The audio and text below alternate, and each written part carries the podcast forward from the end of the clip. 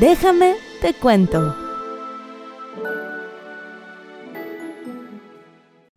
Muy buenas noches amigos y bienvenidos una vez más a su podcast favorito. El día de hoy estamos a 2 de noviembre o al menos espero tener el podcast listo pues para ese día, ¿verdad? Yo vengo llegando de un viaje, fui a ver a la familia de parte de mi mamá, eh, que es muy curioso porque del lado de mi papá es ascendencia francesa, entonces Día de Muertos, pues básicamente no existe, ¿ok? Ellos no festejan, no son de poner altar, no son, o sea, de nada por el estilo. Em, básicamente, pues si les das tamales, obviamente se los van a comer, pero no son de que, ay, también hay que ponerle al muertito que su tacita de café, o sea, no, no. Pero del lado de mi mamá viene de ascendencia totonaca, entonces todo lo contrario, ellos se acostumbran a poner que su respectivo altar, a limpiar sus tumbas, a platicar con los muertitos, además de todo les cambian la comida conforme nosotros vamos cambiando alimento, o sea, que si el desayuno, ¿qué hora ve eh, y compra la coquita de vidrio para la abuela para ponerle en su altar? Y entonces así, además de todo, hacen tamales como para ejército, que no es queja, por cierto, se vuelve queja cuando todo lo que tienes para comer son tamales. Ahí es como se vuelve queja de que, ¿qué hay para almorzar? Tamales. ¿Y qué hay para comer? Tamales. ¿Y qué hay para cenar? Creo que había tamales en el refri. ¡Ah, madre! Pero bueno, Espero que ustedes se la estén pasando muy chido, ya que si fueron a su ruta de leyendas o que si visitaron a sus seres queridos en el panteón o que si comieron sus tamalitos con chocolatito y pan de muerto. En fin, cada uno de nosotros tiene una forma muy particular de festejar esta fecha y precisamente de eso les voy a platicar el día de hoy. Creo que independientemente de cómo lo festejen o incluso si no están acostumbrados a festejarlo, algo que todos tenemos en común es el recuerdo de las personas que se fueron. Y de eso se trata pues esta festividad, ¿no? Se trata de que ellos sepan que los tenemos presentes aún en la ausencia física. Así que déjame te cuento acerca del Día de Muertos. Ahora, hablar del Día de Muertos creo que es algo bastante complicado porque las costumbres no solamente cambian de estado a estado, sino cambian de familia a familia. Entonces voy a hablarles acerca de las generalidades que todos ubicamos, porque por ejemplo yo eh, ya les había comentado que justo hace un año andaba por Chiapas en un recorrido turístico y pues ahí la cultura sotzil nos enseñó un altar que no tiene difuntos, o sea, nomás tiene como santitos. Entonces, si yo menciono algo Espero que no me salgan con su es que te faltó decir que se les pone siete vasos de agua porque si no los muertitos no suben al cielo. Es que no dijiste que el 26 los perros que murieron de rabia son los que se celebran y el 27 son los que se mueren de viejos. Chico, a lo mejor eso nomás lo hace tu abuela porque así lo enseñaron.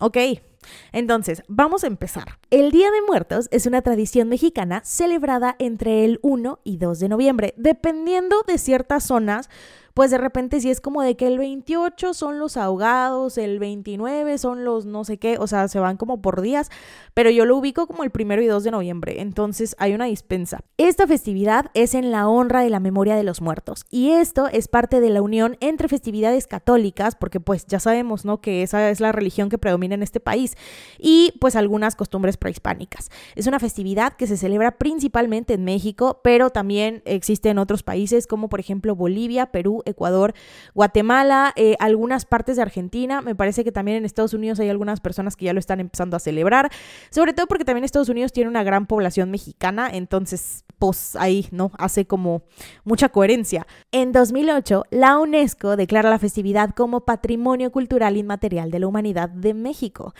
Ahora, ¿de dónde proviene todo esto? Como ya mencioné, pues viene efectivamente, ¿no? De todas las culturas prehispánicas y eventualmente pues vinieron estos señores eh, españoles, ¿no? Con el catolicismo etcétera, etcétera. Y entonces, pues ya, ¿no? Como que así. Pero primero les voy a hablar de la parte prehispánica y luego les voy a hablar acerca de qué onda cuando ya llegaron estos ñores que nos trajeron, además de viruela y sarampión. El pueblo teotihuacano acostumbraba a hacer una ofrenda en honor a los fallecidos casi todo el tiempo. Practicaba cansados pero intensos rituales con el propósito de que el difunto llegara con bien a uno de los cuatro paraísos según su forma de muerte. Ponían algunas ofrendas conteniendo comida, copal, vasijas, cuchillos, piedras de jade, semillas y utilizaban a los perros solo squintles, que no sé si los ubican estos perritos sin pelito, para que les ayudaran a hacer la luz en el paso por el inframundo. Y sobre todo que no se perdieran antes de llegar al paraíso, eran como los guías espirituales. Estos perros eran sacrificados y los enterraban junto con la persona fallecida. Para los antiguos mesoamericanos, la muerte no tenía connotaciones morales de la religión cristiana. Ya saben, de que las ideas del infierno y el paraíso, que sirven para castigar o premiar, o sea, de que si eres muy bueno, pues te vas al cielo, y si eres muy malo, pues te vas al infierno. O sea, esa, esa cosa es concepción completamente de la religión. Por el contrario, ellos creían que los rumbos destinados a las almas de los muertos estaban determinados por el tipo de muerte que habían tenido y no por su comportamiento en vida. De hecho, por ahí hacen mención a los nueve niveles del inframundo en ciertas culturas eh, y además de todo también mencionan que se tiene que atravesar un río lo cual me hace pensar que los griegos también dicen que hay un río al inframundo, que si no me equivoco te lleva un güey que se llama Caronte, em, que es el barquero de Hades. Entonces, eso me hace preguntarnos en realidad qué tanto sabemos de la muerte, porque pues como que mucha coincidencia, ¿no? ¿No les parece? Pero bueno, prosigamos. Los mexicas creían que la vida ultraterrena del difunto podría tener cuatro destinos diferentes. Primero tenemos el Tlalocan, o es el paraíso del dios Tlaloc, es el diosecito de la lluvia.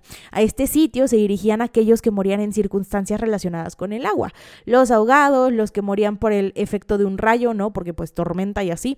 Los que morían por enfermedades como la gota, la hidropecia o la sarna o cosas del estilo. Y también ciertos niños sacrificados al dios Tlaloc. El Tlalocán era un lugar de reposo y abundancia que tenía como manantiales eternos y cosas del estilo. Tenemos el Omeyocán. El Omeyocán es el paraíso del sol. Este estaba presidido por Huitzilopochtli, que es el dios de la guerra, y a este lugar solamente llegaban los muertos en combate, los cautivos que se sacrificaban y las mujeres que morían en el parto, porque eran consideradas como, pues, de que guerreras, ¿sabes? De que murieron en una batalla muy fuerte. El Omeyocán era un lugar de gozo permanente en el cual se festejaba al sol y se le acompañaba con música, cantos, bailes, eh, y justamente los muertos que iban a este lugar después de cuatro años volvían al mundo convertidos en aves de plumas multicolores. No estoy muy segura de qué tipo de aves, a lo mejor de que, no sé, tu bonita guacamaya o tu tucán, yo qué, chica, yo qué sé. Pero pues venías convertido en pájaro, entonces, todo muy bien. Tenemos el Mictlán, que el Mictlán creo que es lo que más ubicamos los mexicanos en este sentido, pero bueno, el Mictlán está destinado a quienes morían de muerte natural. Este lugar era habitado por Mictlatecutli, si no me equivoco, espero estar pronunciando esto bien, y eh. ¿Sí? No sé, Mictecacihuatl. Ok, básicamente son el señor y la señora de la muerte. Era un sitio muy oscuro, sin ventanas y no era posible salir de aquí. Y después tenemos el Chichihuacuaco.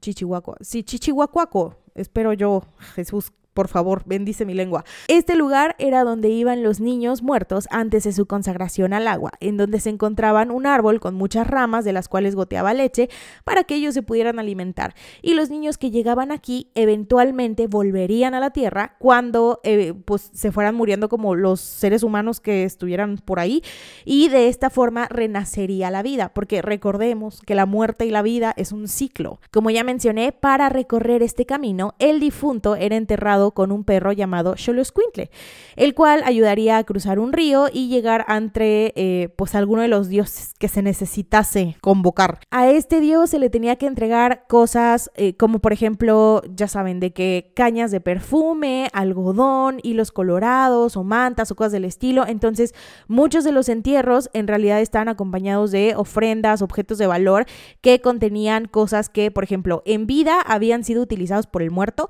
y otros objetos que pudieran llegar a necesitar en su tránsito hacia el inframundo. De esta forma era muy variada la elaboración de muchos objetos funerarios, ¿no? Instrumentos musicales, eh, ocarinas, flautas, timbales, sonajas, en forma de calaveras, todas. También ciertas esculturas que representaban a los dioses mortuorios, cráneos de diversos materiales, ya saben, como piedra, jade, cristal, braseros, incenciarios y urnas. En la cultura maya, cuando una persona moría, su alma iba al inframundo, conocido por ellos como Xibalba. Y justo hay una película que se llama, pues es la película esta de El Camino hacia el Dorado.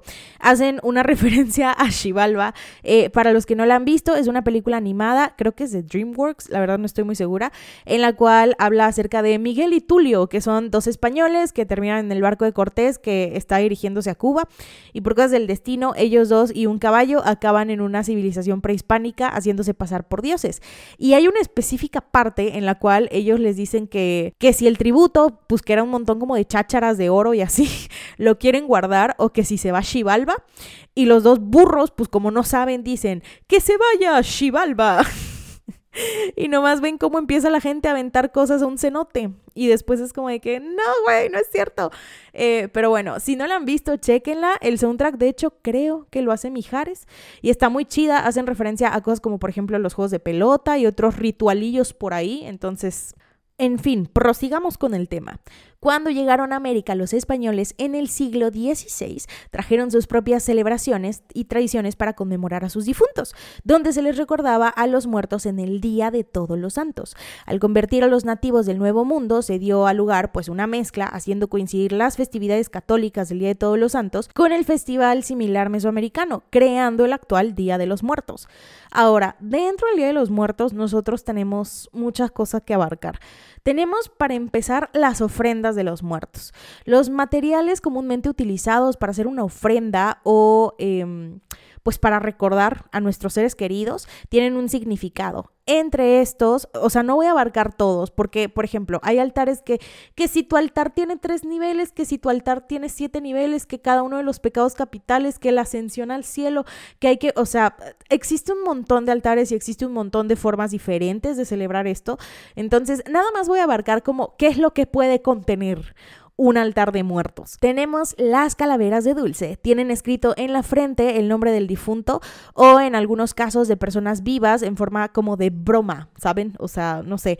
La verdad es que, o sea, yo siento que si yo en algún punto me muero y alguien intenta buscar mi nombre en la calaverita de azúcar, chica, no lo va a encontrar. Mi nombre es muy complicado.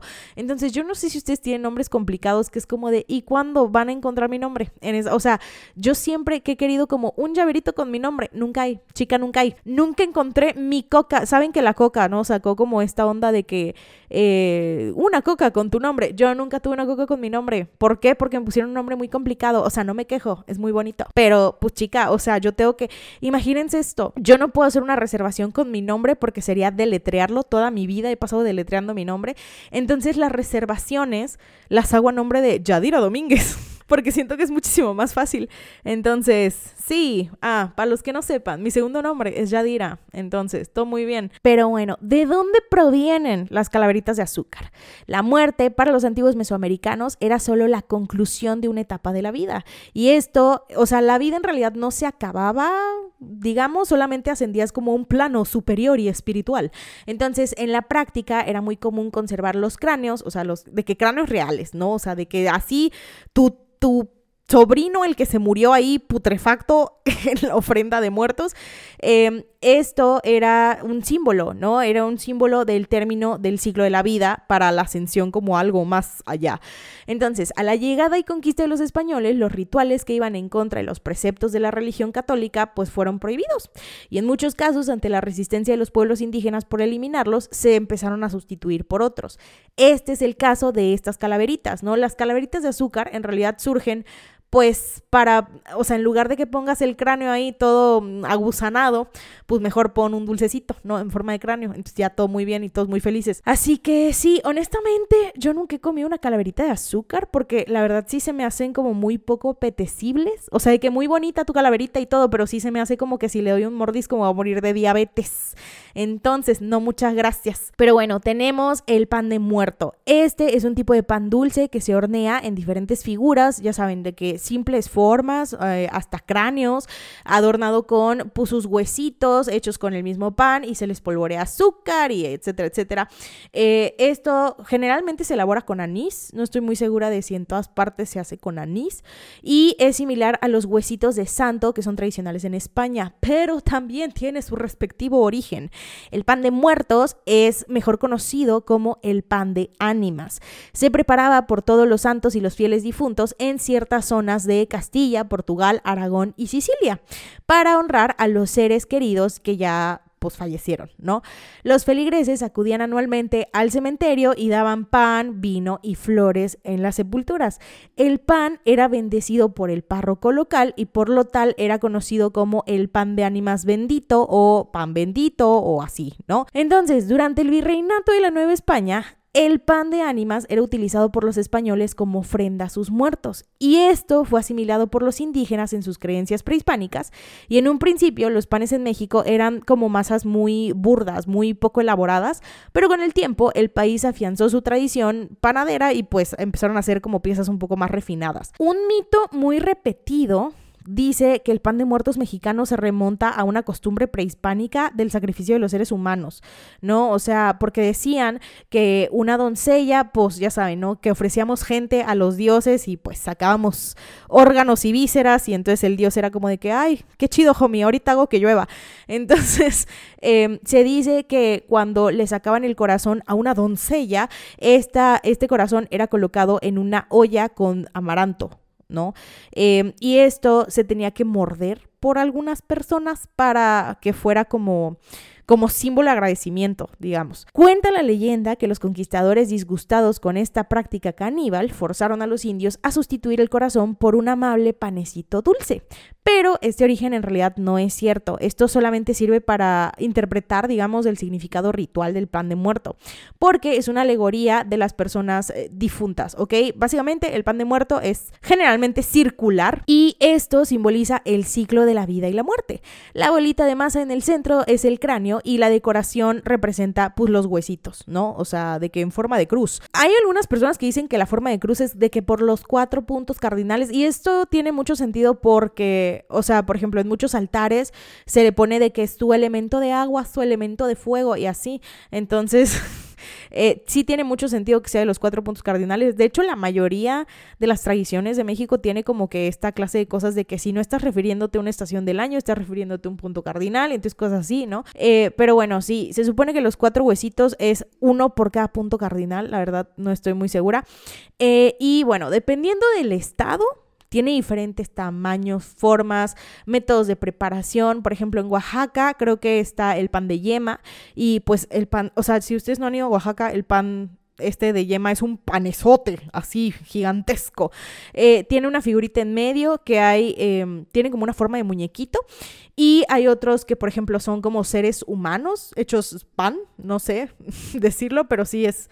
Chica, sabe rico, tómatelo con un chocolate y ya, de que shh, Mejor, o sea, yo siento que mejor el panecito de dulce a tragarte un corazón con amaranto. No sé ustedes. También, obviamente, una de las ofrendas más comunes en Día de Muertos son las flores. Durante el periodo del 1 al 2 de noviembre, las familias suelen limpiar y decorar las tumbas con coloridas coronas de flores y rosas, girasoles, etcétera, etcétera. Pero la típica de Día de Muertos es el cempasúchil. O también tenemos la flor esta de terciopelo, ¿no? Que parece como cerebro, que es como color rosita. Las cuales Em, se cree que atraen y guían las almas de los muertos. Yo recuerdo que en algún punto de mi infancia me dijeron que era el olor el que las atraía porque pues tipo sí me hacían poner como mi caminito de flor de cempasúchil hasta el altar. La verdad es que no estoy muy segura de si esto sea 100% real, pero yo creí, yo crecí, perdón, con esa creencia y así me voy a quedar. Entonces sí, pero la flor de cempasúchil es originaria de México y su nombre proviene del náhuatl cempal... Ay, Jesús Cristo. Es que, chica, nombres muy complicados. A ver, es cempahualzóchil, que significa 20 flores o varias flores. Nuestros antepasados asimilaban el color amarillo de la flor de cempasúchil con el sol, razón por la cual utilizaban esto en las ofrendas dedicadas en honor a sus muertos. La tradición eh, pues marca hacer senderos con las flores de cempasúchil desde el camino principal hasta el altar de la casa con pues la finalidad de guiar a las almas hacia los altares. Además de todo, la flor de cempasúchil tiene como un olor muy en particular que miren a mí, a mí sí me gusta el olor a flor de cempasúchil. La flor era considerada por los mexicas como un símbolo de vida y muerte. En México se estima la presencia de al menos 35 especies de esta flor de las 58 que existen en América. En nuestro país, los estados de Guanajuato, Hidalgo, Michoacán y Estado de México son los que cuentan con las mejores condiciones de suelo y clima para la producción de cempasúchil. Esta flor únicamente florece después de la época de lluvias y actualmente la flor de cempasúchil es utilizada para darle color a los textiles, elaborar insecticidas y hasta como medicamento. Resulta que nuestros antepasados la usaban para aminorar los malestares del vómito, la indigestión y la diarrea. Entonces, si ustedes tienen chorro En lugar de echarse un caupectate, un treda, échense una florecita de cempasúchil. No, no es cierto, amigos. Si ustedes están enfermos, por favor, vayan al doctor. En fin, la ofrenda y la visita de las almas también es otro de los elementos que tenemos aquí en nuestro México bonito. Se cree que las almas de los niños regresan de visita el día primero de noviembre y que las almas de los adultos regresan el día 2. En el caso de que no se pueda visitar la tumba, ya sea porque no existe una tumba, ¿no? O sea, de que no pagaste a lo mejor tu terreno, yo qué sé, chico eh, o porque la familia está muy lejos para ir a visitarla o lo que sea, pues elaboran detallados altares en las casas en donde se ponen pues ofrendas que pueden ser platillos de comida, pan de muerto, vasos de agua, mezcal, tequila, pulque, atole, lo que le gustara tomar a tu muertito, vaya, también se le ponen pues en algunos casos cigarros, incluso eh, juguetes para las almas de los niños, ¿no? Cositas así, que su dulce que le gustaba. Yo, este, no sé, o sea, generalmente, según yo, se le pone como la comida que más le gustaba al difunto, pero pues en mi casa, pues generalmente se le pone nomás de que su tamal, ¿no? Porque es lo que hay en ese momento. Entonces, los muertos también tienen que ayudar a tragarse todos los tamales que hay. También me acuerdo que eh, cuando era niña me explicaron, ¿no? O sea, que Creo que los muertos se comen como la esencia de la comida, no estoy muy segura, pero algo así era. Chica, chica, yo no lo sé. En fin, esto eh, se coloca junto al retrato de los difuntos que está rodeado por veladoras. Tenemos el arco del altar de muertos. Esto se coloca, pues ya saben, ¿no? Está hecho como de carrizo, con palma y flores y así. Esto simboliza ser la puerta de entrada al mundo de los muertos, al mundo mortal, ¿saben? Tenemos el papel picado.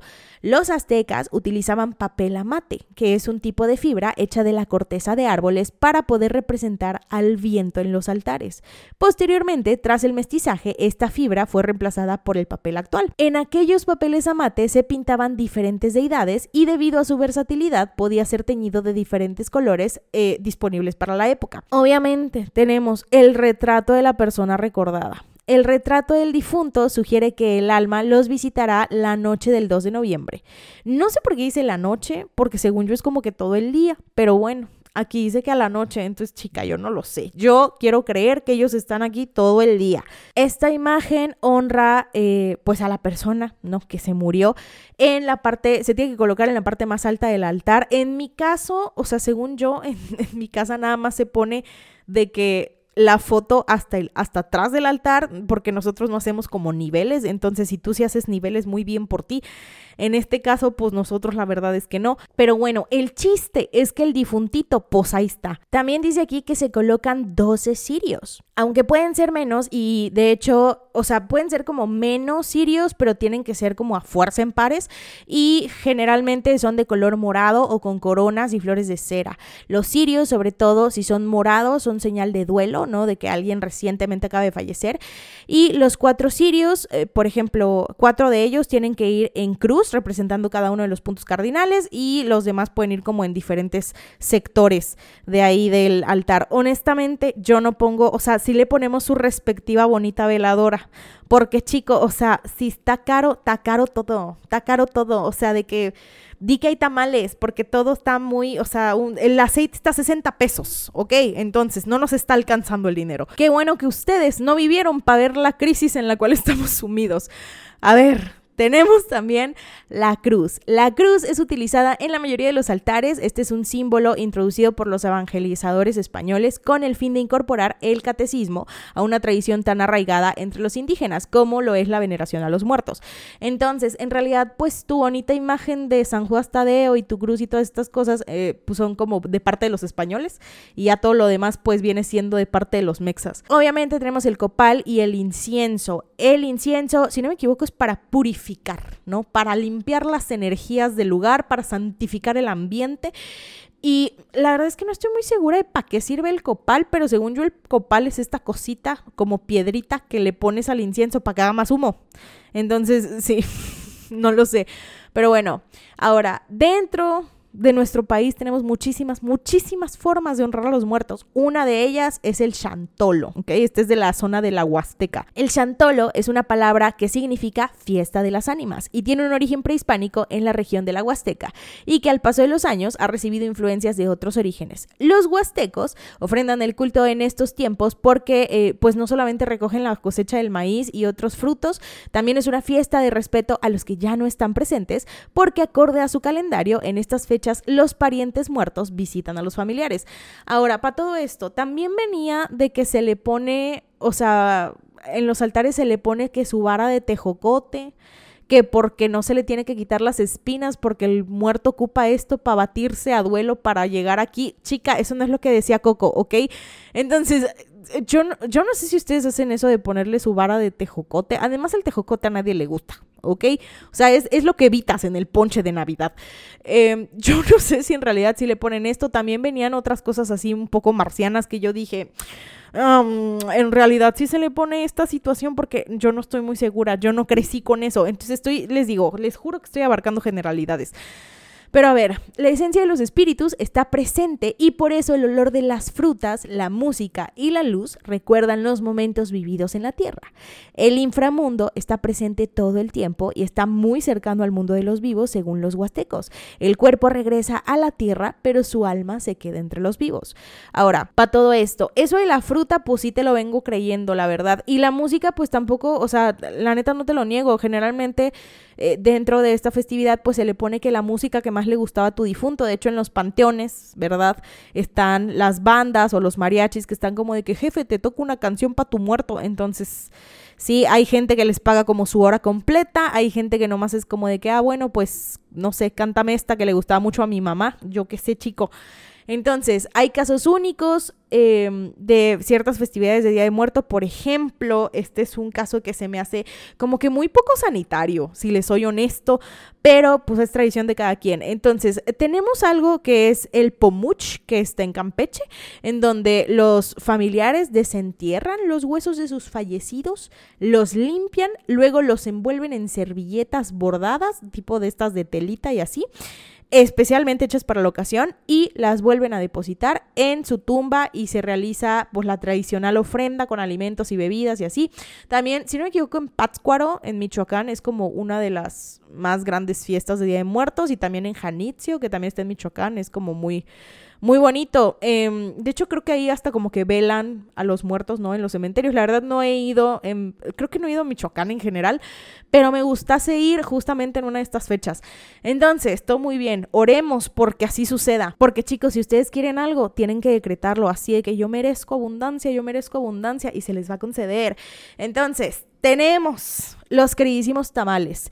Estos son un platillo que se remonta a la época prehispánica de México. Se dice que era un alimento para las grandes fiestas. También se preparaban para agradecer a la fertilidad de la tierra en, eh, pues básicamente cualquier evento social, ¿no? O sea, y también, obvio, pues para la ofrenda de los muertos.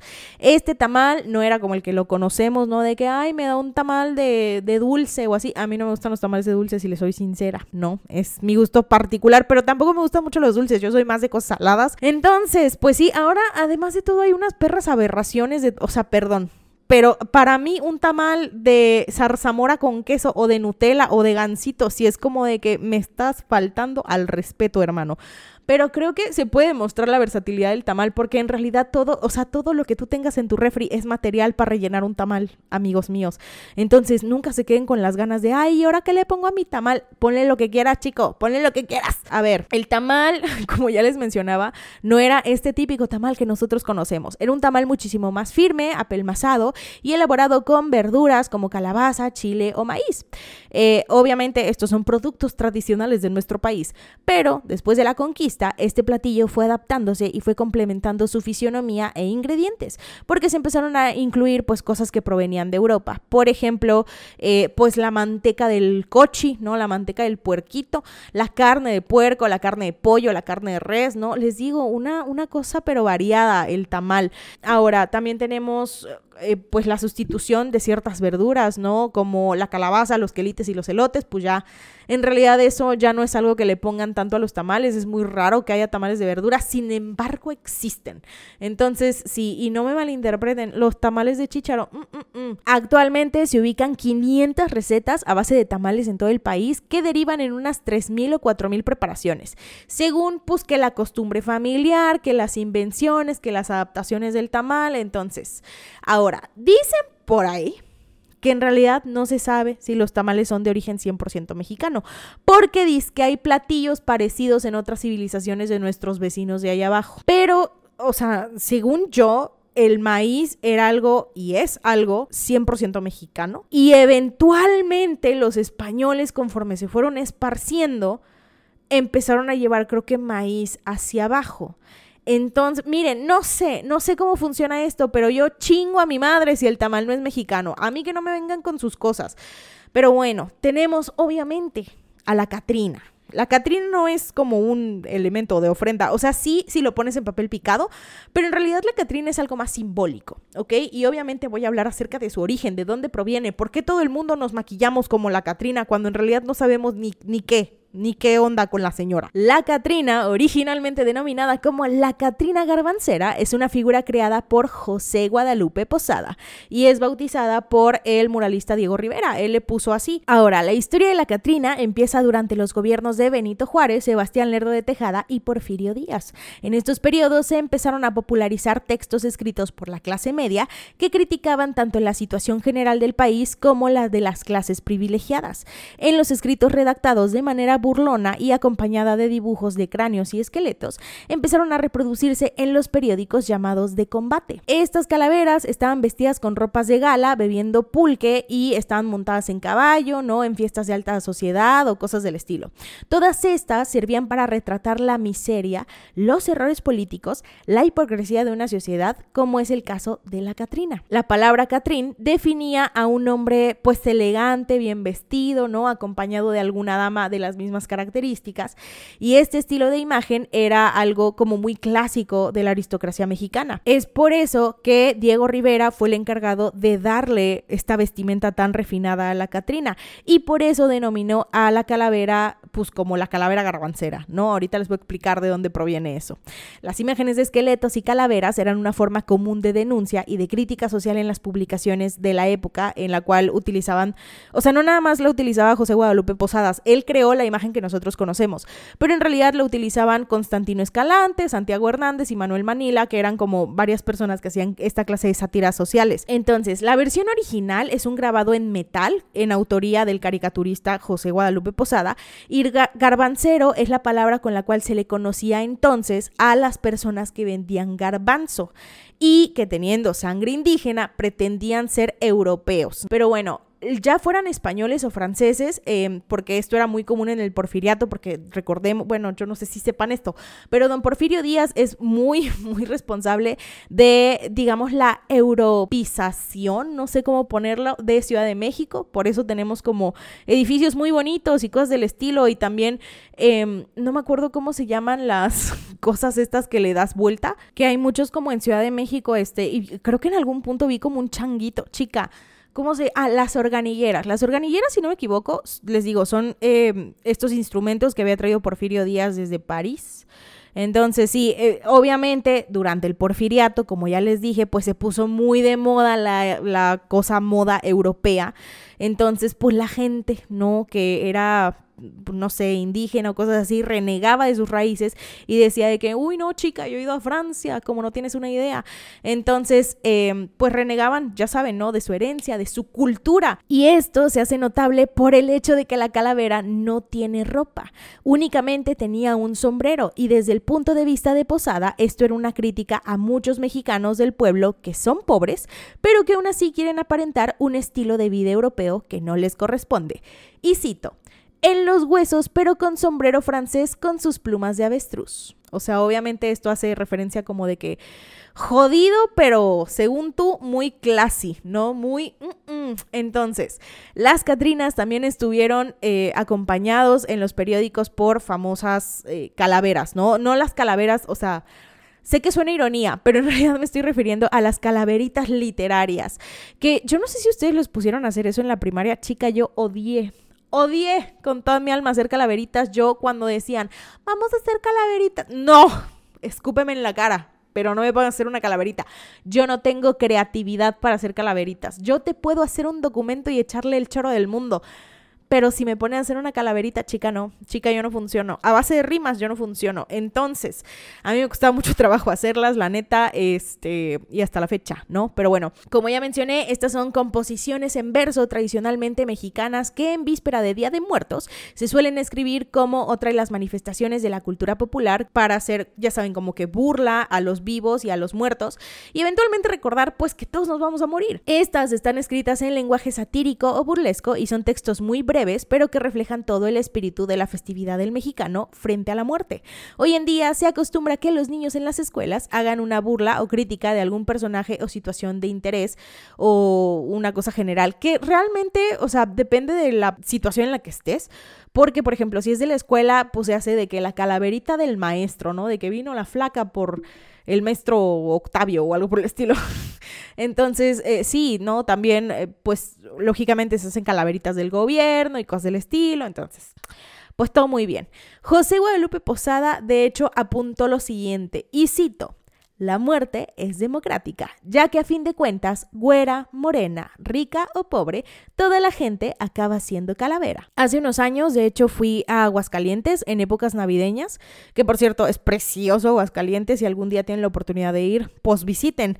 Este, eh, pero bueno, Em, cerca del hotel en el cual estaba, que estaba por ahí por el centro, estaba el patio a José Guadalupe Posadas, que tiene murales haciendo referencia a los grabados y están hechos como, pues como tipo de lámina y están iluminados y entonces se veía como muy bonito. Hoy en día, la Catrina, siendo una invención popular, se ha vuelto un artefacto de, eh, pues ya saben, ¿no? O sea, ha salido de los límites del lienzo o del grabado para ser parte de la cultura viva mexicana, de sus usos y de sus costumbres. Parte de lo mexicano y de su posición hacia la muerte se observa, ya saben, ¿no? Como parte del entorno, son artesanías, simboliza el mestizaje. Se ha vuelto una, una cosa que, saben, como que retrata la riqueza formal y la parte espiritual del país. Entonces, la imagen de la Catrina se está convirtiendo en la imagen mexicana por excelencia acerca de la muerte. Es cada vez más común verla plasmada en parte de las celebraciones del Día de Muertos, pero también a lo largo de todo el país, independientemente de la fecha. ¿Ok? Hoy en día esta imagen también forma parte de la caracterización de los mexicanos por estas fechas. ¿A qué me refiero con esto? Pues que es muy común que en los festivales haya gente maquillada de Catrina, ¿no? Entonces, pues todo muy bien, todos en algún punto, si eres de México, te has pintado tu cara de una calavera, entonces no te hagas, porque lo has hecho, lo has hecho. Pero bueno, ahora, obviamente existen películas que hacen referencia al Día de los Muertos, pero yo no te vengo a hablar de Coco, chica. No te vengo a hablar de Coco. Coco ya todos la vieron. Coco es algo de Pixar. yo no te voy a hablar de Coco, ¿no? O sea, dejemos Coco de lado. De lo que sí te voy a hablar es de Macario. Macario es una película de 1959 protagonizada por Ignacio López Tarso. Esta eh, tiene lugar en la víspera de Día de Muertos. Si ustedes no han visto Macario, échenle un ojo, es una película muy buena. Eh, básicamente se trata de un señor que es muy muy pobre, tiene muchos hijos y vive, si no me equivoco, creo que hace, no me acuerdo si corta leña o si hace carbón, una de esas dos. Y entonces un día ve que una familia muy rica va a tener un festín con guajolotes. Y chica, él quiere un guajolote, él quiere comerse una piernita de guajolote, pero ¿qué crees? Pues el guajolote es caro y no alcanza. Entonces, pues un día creo que se pone como en huelga de hambre, así como de que no voy a tragar hasta que traga un guajolote. Y su ruca, su esposa, se roba un guajolín de por ahí, ¿no? De que goro, goro, y lo agarra y se lo chinga. Pues sí, básicamente va, se lo cocina y se lo da a su, a, Macario, y Macario se va al bosque a comerse el guajolote y se encuentra con muchos personajes y de ahí va partiendo una película muy, pues muy bonita, la verdad, muy bonita. Sí, véanla así, su Macario. Ya me siento, me siento muy chaborruca, honestamente. Pero bueno, eso es. Ah, no es cierto, no es todo por el día de hoy, chicos, me estoy equivocando. De hecho, les traigo una calaverita, porque a lo mejor no puedo crearlas, pero puedo leerlas. Entonces, aquí va. En México celebramos el Día de los Difuntos. Altares elaboramos y a la tumba vamos juntos. Las calaveras de dulce adornan nuestros altares. El pan y el atol agridulce disfrutan los familiares. De las flores y la flor de terciopelo atraen a sus olores las dulces almas en duelo. No falta el papel picado, el cirio, incienso y copal para el bueno o mal portado, un trago de mezcal. Al fin la muerte es para todos, gordos, flacos, altos, viejos. Nos roe de todos modos, aunque le hagamos festejos. Espero que hayan disfrutado el podcast del día de hoy. La verdad es que hoy sí me vi, sí me vi un poco más suelta, más suelta de la lengua, la verdad. O sea, ya me estoy sintiendo bastante cómoda con el micrófono. Pero pues sí, entonces, espero que hayan aprendido mucho, ¿verdad? O, o, chica, no sé, a lo mejor te aclaré alguna duda que tenías tú por ahí, yo qué sé. Pero bueno, espero que coman tamalitos y que tomen chocolatito, todo con medida, por favor, porque viene diciembre y miren, vamos a engordar, vamos a engordar. Así que sí, bueno, adiós. Si te gustó esto, no olvides darle en seguir para que te lleguen notificaciones cada que suba un nuevo capítulo. Se abarcarán temas como asesinos seriales, hechos históricos, sucesos paranormales, personajes de la cultura pop, cold cases, desapariciones y mucho más. Mi nombre es Giseli y buenas noches.